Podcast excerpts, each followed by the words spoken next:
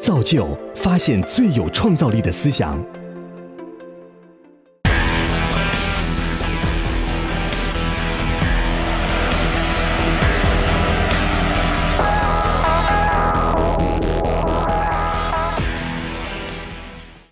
So first, uh, um, Yuval, thank you for your great talk.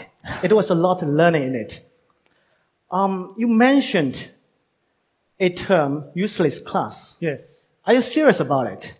Certainly. I mean, certainly I don't mean useless from the viewpoint of their mother or husband or children. In this sense, no person is ever useless. I mean useless from the viewpoint of the economic system. Um, humans reaching a state like horses today, when they're basically useless. Um, and largely because of automation and artificial intelligence, being able to do almost anything better than human beings. Yeah, the thing that worries me the most is that it's not because those people are not capable of doing the work. It's that they are no longer needed, required, or wanted to do that job. That worries me a lot. In my opinion, seems like a human being is maybe the only species that cares about the purpose of living. Mm-hmm. It's not that like I will get to starve if I don't work. I think the time of scarcity is well gone. But just living, doing nothing, living a life without purpose worries me. Huh, I I don't think we should be that worried because purpose doesn't need to involve work or job. And you know, most jobs today in the world, they are not very meaningful or, or fun. If you are a university professor, then okay. But most people, you know, to drive a truck or to work in a textile factory, uh, 10 hours a day, it's not a lot of fun. People need to do it to have, to have food, to have their subsistence. But um, I don't think people necessarily have to have a job or work in order to have purpose and meaning in life. This has been the case before. It won't necessarily be the case in the future. Got it. So, JP, what do you think? Are you worried about uh, the rise of uh, useless class? Well, since I'm here to uh, debate Yuval, I obviously have to take the uh, opposite position. Um, the, um, in the beginning of the 17th century, 18th century, uh, in the Industrial Revolution, people talk about machines replacing peasants, millions of millions of peasants. Uh, but the reality is, many peasants went to factory, you know, making cars, uh, driving trucks. Um, I study economics at University of Chicago. Uh, I'm a strong believer in free market economy. The invisible hand um, will fix things. Uh, we're worried, uh, maybe a little bit too much about having this group of people, maybe not jobs, but well, the the history tells us uh, the free market will evolve, uh, will create new jobs, new functions for those millions of people to do things and to be happy, hopefully. So, do you, you, you think in the future there will be new things those people Right. will be able to do? Or maybe, you know, you need uh, maintenance workers to fix robots. Uh, maybe you need people to, you know, clean up the machines. Um, I don't know exactly what they are, uh, but I believe the free market, the economy, uh, will actually fix itself. So, you're quite optimistic about this. I'm trying to be, at least, Uh, for today. yeah. Well, for today, I got that. So, um, in terms of the impact, that useless class, do you think it will be, what, what it means for the human society in the future? Well, from my understanding is that if a lot of people are really being useless, it leads to problem. It leads to maybe riot. They will try to find themselves something to do. Um, whether that's something it's like they want to do or needed by the society who want them to do that. But they will find something to do. But if there's not enough job for them to do, that will be problem. What do you think? I mean, my, I'm actually quite worried about that being a catastrophe. Well, I, I think we need to think in, in, in several levels. First of all, I agree that there is no certainty that there will be billions of people without a job. Um, the fact is nobody knows what the job market is going to look like in 30 years. Um, I am worried that uh, even though in previous cases in history people feared automation and there was always enough jobs, the free market always created enough job, there is a fear that this time it is different. Right. Uh, because previously machines competed with humans only in basically physical skills. And there were always new jobs that demand cognitive skills. Now machines are beginning to compete in cognitive skills. And we don't know of a third kind of skill that people have beyond physical and cognitive that we still have an edge over the machines. So it's different from the 19th century. And another worry is that even if there are new jobs available, would people be able to retrain themselves fast enough to gain the necessary skills? Because in the past, like you, you automated agriculture and people moved to working in factories, in big cities. But you didn't need a lot of sophisticated skills to find a job as a worker in a factory. So if you were 30 years old and you lost your job on a farm and you moved to the city, within a couple of weeks, you could find work as an unskilled laborer in some factory. Now, when people think about the new jobs of the future, they usually think about very high skilled jobs, like computer designer or a designer of three-dimensional virtual games. Now, if I lose my job as a truck driver or textile worker, I won't have the skills, even if there is a new job. And we are not teaching many people today in the world the necessary skills uh, for finding a job in 30 years. So it's not just whether there are enough jobs, it's also whether people are able to do these jobs. So, JP, what do you think is the impact? I, I think you have to define sort of whether it's positive or negative.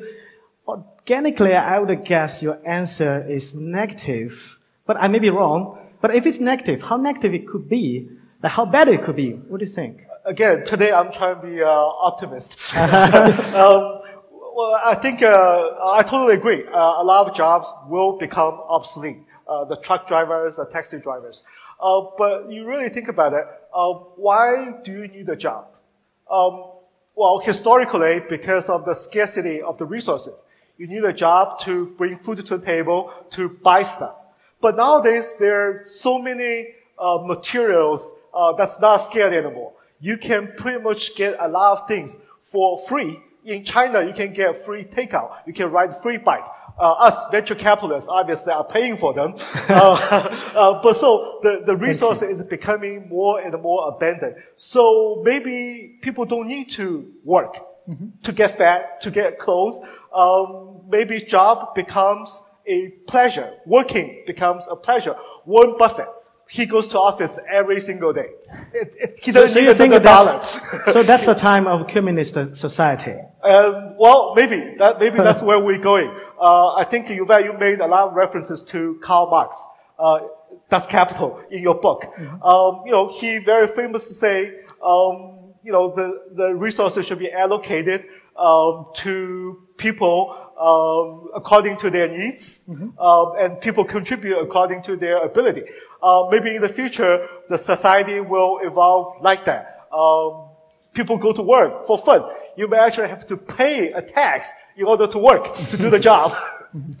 yeah, I, I, think that this is, is possible. And two things that worry me from a historical perspective is first of all that um, whenever something becomes very cheap and abundant, and everybody has it, then immediately people expand their expectations and desires. They take it for granted, they want more, and they get very angry if they don't get that something more. You look today, said in the United States, and, you know, people who are unemployed, they get sometimes unemployment, they have a big, big house and a car and all the food they can eat. More people are dying from eating too much than from eating too little. Right. So you would think that everybody would be extremely satisfied and happy. Yet they are not. Because they don't compare themselves to people a thousand years ago and say to themselves, oh, I have all these wonderful things that my great grandparent didn't have. They compare themselves to the upper classes today and they become very envious. And the, my fear is that even if you have a kind of universal basic income, for everybody on the planet. And nobody needs to worry about food, about basic health care. There will always be some luxuries, some scarce resources. Like everybody gets a house, but only one person can live next, on the first house next to the beach.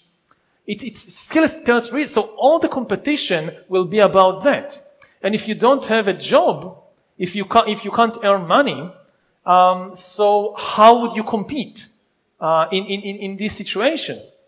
The other problem is, as you say, um, the question of meaning.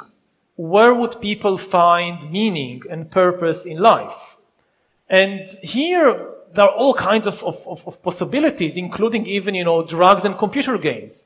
Maybe people who have so much spare time and they don't need to work for, to work for a living and they just play computer games. Not like today, but three-dimensional virtual reality computer games, which are far more exciting than anything in the outside world. Certainly far more exciting than driving a taxi.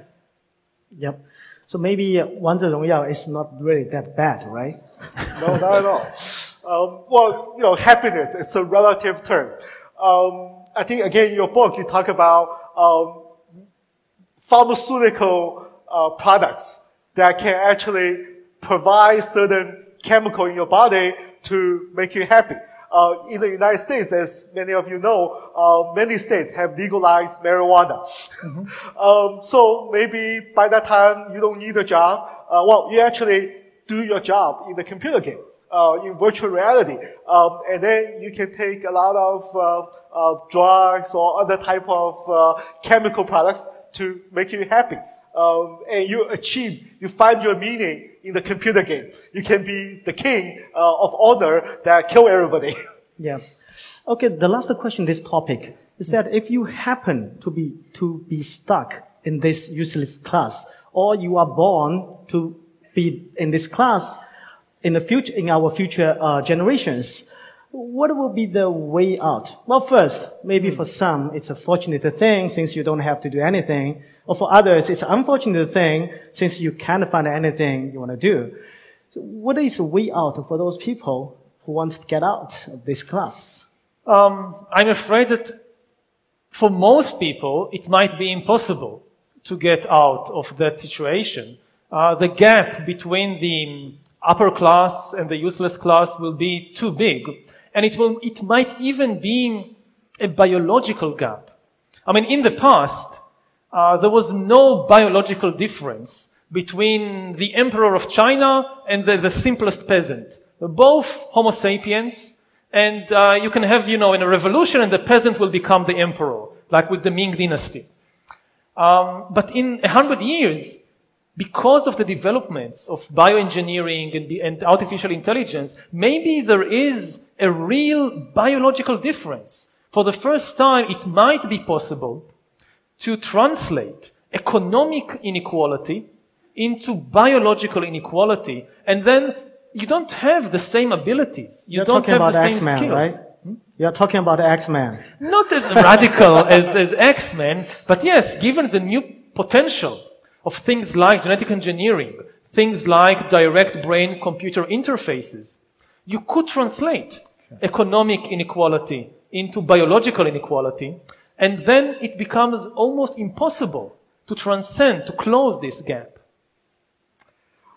Again, I'm being optimistic. Please. Um, there Somebody has to must be, be. there has to be some kind of uh, upward mobility.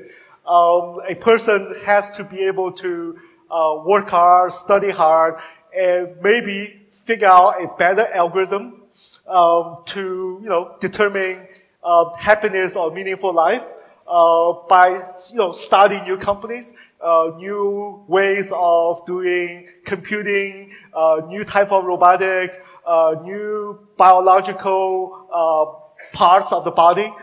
there has to be a way of people to come from the bottom of the class, move up in the society, or you know, upward mobility will be an important issue. Um, I believe as long as technological advancement, newer idea, smarter people are going to create better solutions. Okay. Well, that's it for this topic, let's move to the um, next one, which is uh, about the AI safety or security issue uh, this technology may bring to us. Uh, my understanding of this issue has two folds. First one is that the AI is not reliable in terms of that, um, you know, partially due to not enough high quality data, partially due to the imperfection of algorithms. So the right to have a good AI will be very bumpy. And in the process, process of that, what can we do to make the acceptance of AI technology a easy ride? Are we doing enough today? Well, actually, well, even before that, is that a question, a problem you actually worry about or not? I mean, for me, it's a big factor when I'm doing, um, when I'm selecting the company to invest. I care about whether those companies care about making their AI technology stable enough before rolling out to society. Mm-hmm. Of certain areas, it's less a concern, but certain areas, it's a huge concern. For example, self-driving. Yeah. So, what do you think? Well, I think that in order to um, be accepted and in order to become a powerful force in society, AI will not need to be perfect. It will just need to be better than humans, which is not so difficult because humans are imperfect.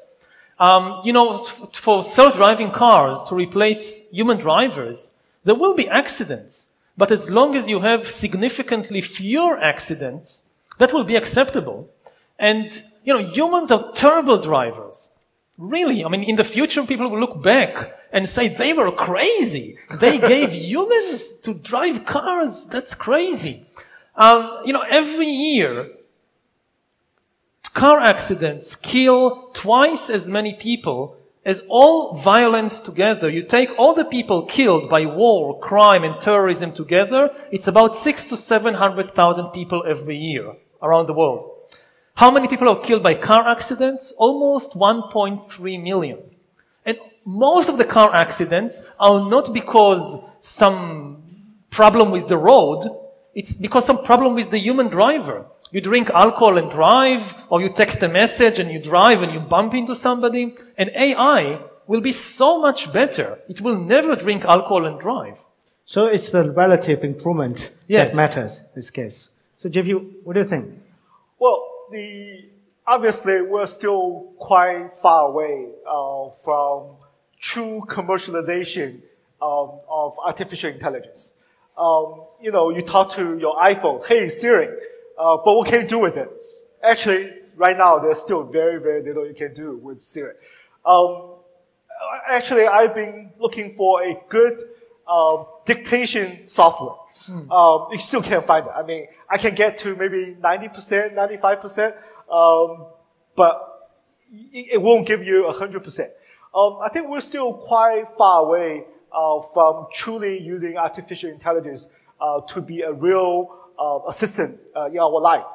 Um, however, what I think you're talking about is security, data. Um, do I really want to tell the machine or my iPhone or Siri everything about myself? I actually don't. I don't want, you know, the machine knows all my preference, uh, all my hobbies, or pick and choose which clothes I should wear, what type of restaurant I want to go to uh, on a daily basis. Um, so in that regard, um, I think as a consumer, as a human being, we need to protect our privacy. We should not let the cloud to have all of our data. Uh, that's my personal opinion. Great. So given the time limit, we probably have to stop uh, right here. But I'm sure the progress of the AI the involvement of AI-related issues will continue. We will look forward to um, Yuval's uh, future work on, on thinking about the, this type of problem. Thank you so much. Thank, Thank you, you, everybody. Thank you. Thank you.